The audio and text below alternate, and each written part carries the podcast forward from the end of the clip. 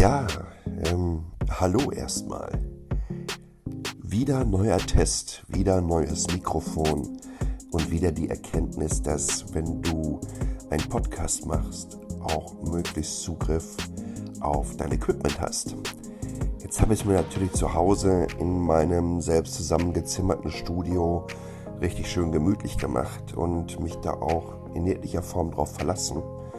Ich habe euch ja gesagt, ich habe diverse Podcasts vorproduziert, die ich dann auch mit nach Deutschland genommen habe und dann entsprechend ausgespielt habe. Aber jetzt komme ich so langsam Ende Juni, Anfang Juli an den Punkt, wo ich mir denke, oh, zwei Dinge habe ich schon mal aus dem Hotelzimmer produziert mit einem externen Schurmikrofon.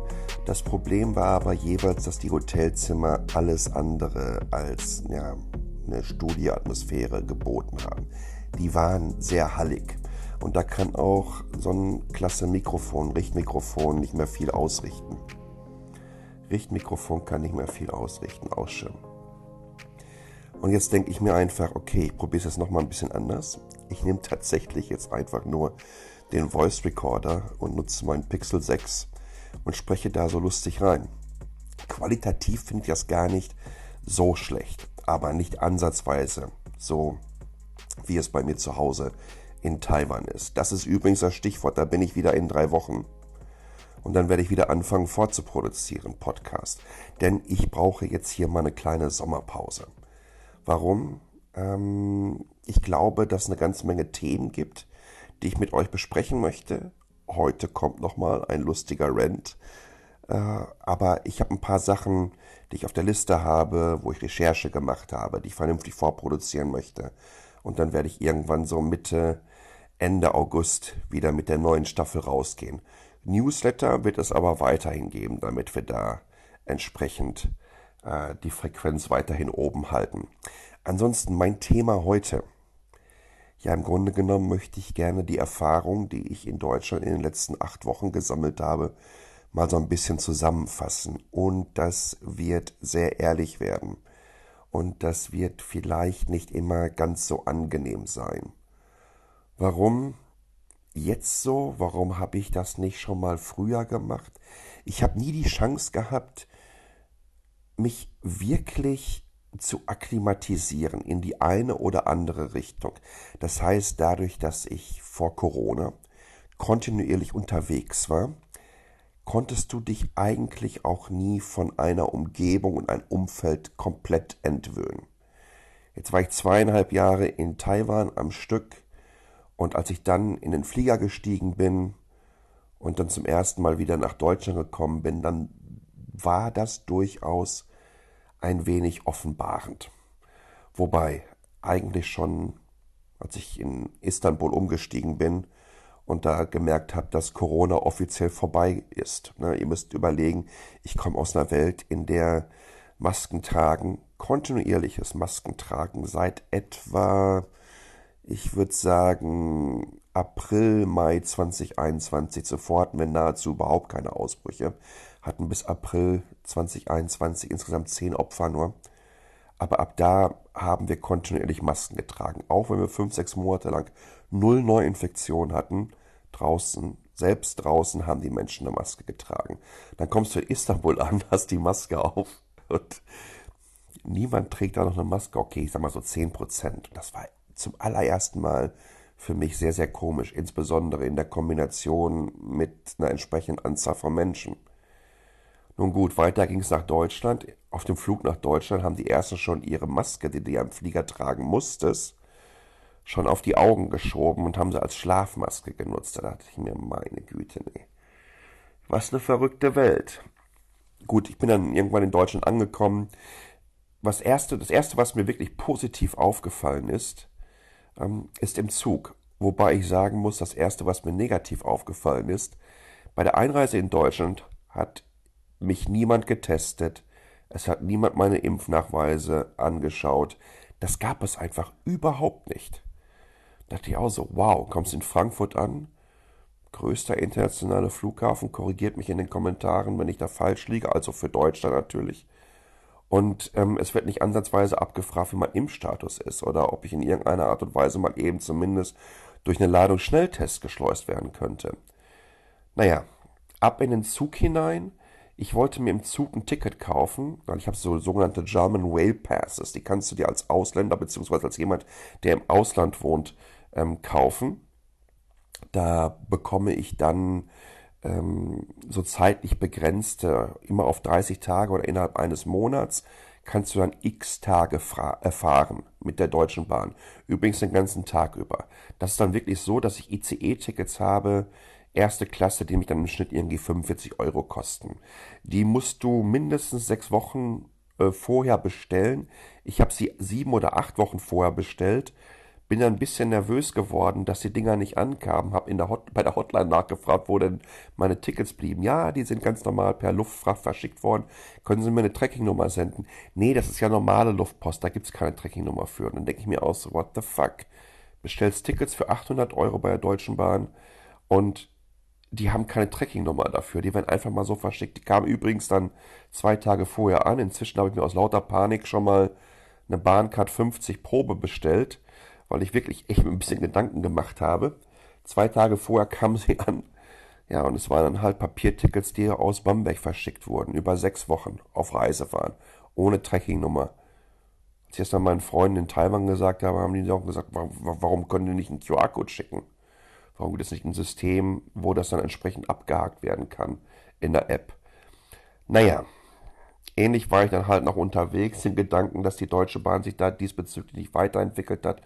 Steige in den Zug nach Dortmund, ähm, wollte mir im Zug ein Ticket kaufen, dann sagten, sagte mir der Zugbegleiter, nee, geht nicht. Und ich so, ach du Scheiße.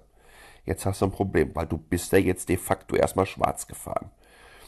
Aber dann passierte etwas, was ich auf meinen sämtlichen Zugreisen, dafür äh, gibt es übrigens auch nochmal ein Podcast, ein sehr, sehr ausführliches, unter anderem auch, wie ich das 9-Euro-Ticket getestet habe. Dann sagte der, ach wissen Sie was? Ähm, gehen Sie in die App, in die DB Navigator-App, suchen sich den nächsten Bahnhof raus, dann kaufen Sie sich bitte da das Ticket. Ich komme gleich auf meiner nächsten Runde wieder und nehme das dann mit. Und ich dachte so, wow was ist denn hier passiert? Ging's da mal irgendwie durchs, ähm, durchs Rhetorik-Bootcamp oder durchs Konfliktlösungsseminar und, und super freundlich dabei und nett und, und, und kulant und ich war echt sowas von positiv überrascht. Ich habe da nicht ansatzweise mit gerechnet.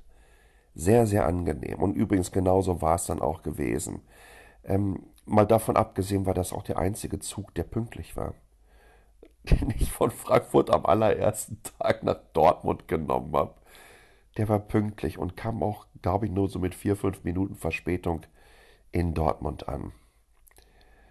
Ich komme in Dortmund am Bahnhof an. Das allererste, was ich sehe, A, dass der umgebaut wird, B, dass er immer noch der traurigste Bahnhof dieser Republik ist und C, dass du rauskommst und alles ist so dreckig alles ist so unfassbar dreckig in Deutschland. Sorry, dass ich so pauschalisiere, aber das es ging dann oft so weit, dass um die leeren Mülleimer der Müll lag.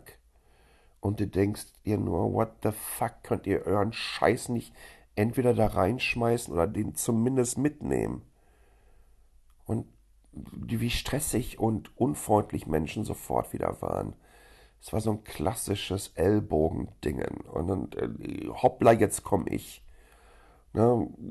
Lassen Sie mich durch, ich bin Arzt. Oder ähm, bitte lauf um mich herum. Siehst du nicht gerade, dass ich am Influenzen bin für Instagram? Ja? Entschuldige mal bitte, ich bin hier gerade am Arbeiten. Lauf bitte an mir vorbei.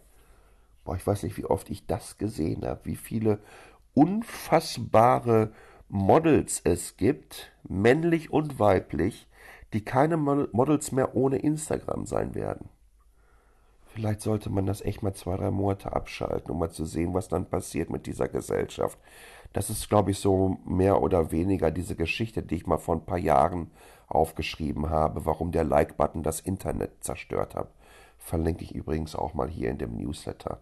Das ist ja tatsächlich so.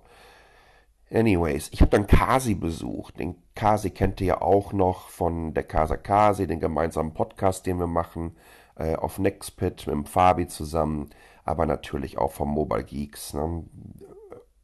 Und ähm, das war natürlich erstmal absolut großartig gewesen, den nach all den Jahren äh, endlich mal wieder zu sehen. Wir haben uns tatsächlich das letzte Mal gesehen, als er in Asien war. Ende 2019 war er äh, drei Wochen in Taiwan und drei Wochen waren wir auf Bali gewesen zusammen. Ja, okay, dann bist du auch relativ schnell wieder drin. Ich habe dann kleine, äh, kleine Schwester Hochzeit mitgemacht und äh, Freunde besucht in dem in Waldhop, in dem Kaff, in dem ich aufgewachsen bin. Da war das eher gesagt noch so wie früher. Aber dann bin ich in den Zug gestiegen nach Berlin. Und äh, mal davon abgesehen, dass das Ding eine unfassbare Verspätung hatte, dass das Reservierungssystem nicht funktionierte, dass die erste Ansage war, entschuldigen Sie bitte, in unserem Bordbistro haben wir heute eingeschränktes Angebot, wo ich mir denke, wusstet ihr nicht, dass heute dieser Zug fährt? Weil auf dem Fahrplan steht es ja, dass der jeden Tag fahren dürfte. Naja, und dann kommst du in Berlin an und das ist mir auch früher nie so aufgefallen. Ich komme aus dem Bahnhof raus und denke mir nur so, wie gesamtheitlich hat man diesen Hauptstadtbahnhof gedacht? Das sieht aus, als wurde der da einfach abgeworfen. Du gehst den Haupteingang raus, guckst so links rüber und da ist diese Haltebucht für die Taxen. Und die ist so groß wie auf dem Bahnhof in Castrop-Rauxel oder Oerkenschwick. Und fragst dich, wer hat hier nicht mitgedacht? Wer hat es auch nicht gerafft, äh, weiß ich nicht, dass man da entsprechend nochmal ein paar mehr Mülleimer aufstellt. Weil da sah das auch wieder so aus. Ich glaube, die heißen sogar Alba Berlin, ne? Dieses, äh, oder Alba in Berlin, dieses Versorgungs- bzw. Wertstoffunternehmen. Das sah aus wie bei denen in der Halle, als wurde mal abgekippt eine Runde. Und den Menschen scheint das ziemlich egal zu sein. Dann bin ich zurzeit im Wedding in, in, in Berlin, habe mir da ein Zimmerchen äh, für die Zeit gemietet, weil letztendlich bin ich ja elf Wochen in Deutschland. Und da sieht das dann so aus, als, weiß ich nicht, als würde ich aus dem Haus in den Westen von Beirut treten und da ist gerade eine Autobombe hochgegangen. So viel Müll liegt darum. Müll zwischen den diversen E-Scooter und Fahrrad- und Rolleranbietern, durch die sich dann die Gettys und Gorillas und Volt durchschlängen. Ich habe noch nie so eine Masse an Dienstleistungen gesehen, die alle sich nur von der Faulheit der Gesellschaft nähren. Also nicht einkaufen zu gehen und nicht laufen zu müssen Mikromobilität definiert komplett darüber, dass ich auf so einem Roller stehe, was total behämmert aussieht. Diese Roller stehen komplett im öffentlichen Raum auf den Bürgersteigen rum, was man in Deutschland ja akzeptiert, weil man akzeptiert ja seit 100 Jahren, dass neben dem Bürgersteig eine gesamte Breite von irgendwie zwei Metern noch eingenommen wird durch zu 95 Prozent am Tag rumstehende Autos. Also akzeptiert man auf dem Bürgersteig auch diese Roller. Manchmal stehen sie, manchmal liegen sie, manchmal sind sie auf einem Haufen drauf. Ja, und dazwischen sind dann diese Essenlieferdienste, wo ich mir denke, so das ist so in, in der fundamentalsten Form diese Blitzwirtschaft, ne, die wir schon mal so in der Dotcom-Blase hatten, wo man versucht hat, mit möglichst viel Venture Capital schnell Markthoheit zu übernehmen um zu glauben, dass man dann irgendwann in Skalierungs- oder Skaleneffekte reinkommt, indem man auch profitabel arbeiten wird. Ich bin mir ziemlich sicher, wenn ich mir diese Roller-Dinge anschaue, wie, ich kannte das ja nur aus den Medien, wie viele es davon vor zwei Jahren gab und wie wenige es jetzt nur noch gibt, dass das alles andere als profitabel ist. Das gleiche ist, dass ich mir nicht vorstellen kann, dass Gorillas, Getir und Volt profitabel sind. Insbesondere, weil es da vor allen Dingen auch noch drei gibt, die in einem entsprechenden Wettbewerb zueinander stehen, wo es dann hier irgendwie auf Minuten ankommt, weil die aus irgendwelchen Dark Supermarkets ähm, die Klamotten herausverkaufen. Das war Horizont sprengt, in jeglicher Form. Ich kenne sowas nicht aus Taiwan. Bei uns gibt es nicht diese Privatisierung des öffentlichen Raumes bezüglich dieser Mobilitätsanbieter. Es gibt übrigens bei uns auch Uber Eats und Liefer, ähm, nee, nee, Panda, Food Panda, was übrigens eine deutsche Company ist, Lieferhelden. Ähm, oder, oder irgendwie Liefer, ich, ich, weiß es jetzt nicht, aber es ist eine deutsche Firma. Aber die, das Mobilitätsdingen, das zeigt für mich jedes Mal immer nur, ein Versagen der Stadtplanung und Versagen des öffentlichen Verkehrssystems, wie sie Mobilität definieren für die Menschen, die dort leben. Weil ansonsten hätten ja solche Services keine Chance, wenn die Öffis entsprechend gut wären. Ich glaube, das ist zum Teil aber auch so eine Attitüde, wie es da aussieht. Es ist, eine Attitüde, es ist ein Mindset, dass man diese Roller nicht vernünftig hinstellt, sondern mitten in den Weg. Es ist ein Mindset, dass an der Bushaltestelle, wo der Papierkorb ist, auf den Sitzen noch die Manta-Platte liegt, anstatt sie in den Papierkorb geschmissen wird. Es ist ein Mindset, dass Menschen, wenn du in den Regionalexpress, äh, wo bin ich denn hingefahren, nach Falkenberg-Elster, weil ich am Wochenende in Dresden war, dass jemand, der, und das ist kein Bodyshaming, mal bitte nicht falsch verstehen, aber wenn du 250 Kilo wiegst und das ist ein doppelter, ein Doppeldecker Regionalexpress und die Menschen wollen da raus und strömen da raus mit Kinderwagen, mit Fahrrädern etc., es ist ein Mindset, wenn du dann mitten vorne stehst und den Ein-Ausstieg um 50% verringerst, nach dem Motto, ich stehe jetzt hier und dann fragst du nach fünf Minuten, ey Kollege, kannst du nicht einfach ein Stückchen zur Seite gehen, damit die hier alle einfacher durchgehen können? Was willst du, Penner, denn hier? Du Arschloch, kümmere dich um deine Sachen. Da kann man natürlich jetzt sagen, das ist Berlin, ne? Nee, das ist Scheiße. Genau wie das mit dem Dreck Scheiße ist. Aber, aber diese Attitüde sagt eine ganze Menge bezüglich der Umgangsform in Deutschland aus. Diese gegen diese fehlende gegenseitige Wertschätzung. Natürlich bin ich sehr pauschal im Moment. Natürlich in sich selber, selber wertschätzen und kennenden Communities, je kleiner sie werden, funktioniert das. Aber die Art und Weise, wie man mit Fremden umgeht, das zeigt, glaube ich, am allerersten, wie so eine Gesellschaft tickt. Wie ich mit dem öffentlichen Raum umgehe, zeigt das. Die Art und Weise, wie ich den öffentlichen Raum monetarisieren lasse von anderen. Versucht doch mal bei Apple eine App in den App Store zu packen und zu sagen, ja, die kostet, das ist ein kostenpflichtiger Service, aber die 30% Provision, die ihr bekommt, die zahle ich euch nicht. Ratet mal, wie lange das dauert bei Apple. Aber im, im öffentlichen Raum lassen wir das mit uns machen. Es ist unfassbar offenbarend gewesen. Und sorry, dass ich so abrente, aber es muss einfach raus, weil mir das alles so vorher nie aufgefallen ist. Weil ich ja immer Teil dieser Blase bin. Und dann bist du auch Produkt deiner Umwelt. Und jetzt nach zweieinhalb Jahren Deutschland war das ein Kulturschock. In jeglicher Form. Das war so weit, dass es mir echt, dass es mir zum Teil so richtig peinlich war. Und ich mir denke, können wir das nicht anders? Können wir das nicht viel besser? Können wir nicht viel netter sein? Können wir einfach auch nicht mal Dinger gesamtheitlicher durchplanen, mittel- und langfristig? Müssen wir andauernd in so Silo-Entwicklungen sind, wo wir von hier bis zum Gartenzaun denken? Ah, sorry, dass ich so rentig wäre. Aber ich bin mal gespannt, was ihr dazu sagt. Ich würde mich wirklich über euer Feedback freuen in den Kommentaren ich mache jetzt Pause für etwa zwei Monate.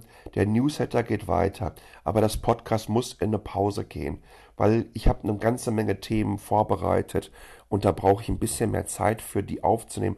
Plus ich will die zu Hause in meinem Studio aufnehmen. Ich will, dass sich das gut anhört. Ich will, dass ihr wieder die entsprechende Qualität bekommt, die ihr erwartet und zu Recht erwartet. Und ähm, ich muss auch ehrlich gesagt, wenn ich zu Hause in Taiwan bin, mal wieder vier, fünf Tage ans Meer und wieder einfach so herzliche Taiwanerinnen und Taiwaner miterleben, die nämlich genau das so nicht haben. Dieses zuerst ich, dieses geh mal zur Seite, was willst du denn von mir, sondern die wirklich sehr, sehr, und da pauschalisiere ich, unfassbar nett sind und gegenseitig auf sich aufpassen. Und das würde ich mir für euch alle wünschen, dass ihr ein bisschen mehr aufeinander aufpasst. Bleibt nach wie vor gesund. Ähm, bitte lasst mir Likes da, auch auf dem Podcast drauf, auf den verschiedenen Plattformen. Und äh, ich freue mich darauf, nach der Sommerpause wieder richtig ein paar rauszuhauen. Passt auf euch auf und bis bald. Ciao.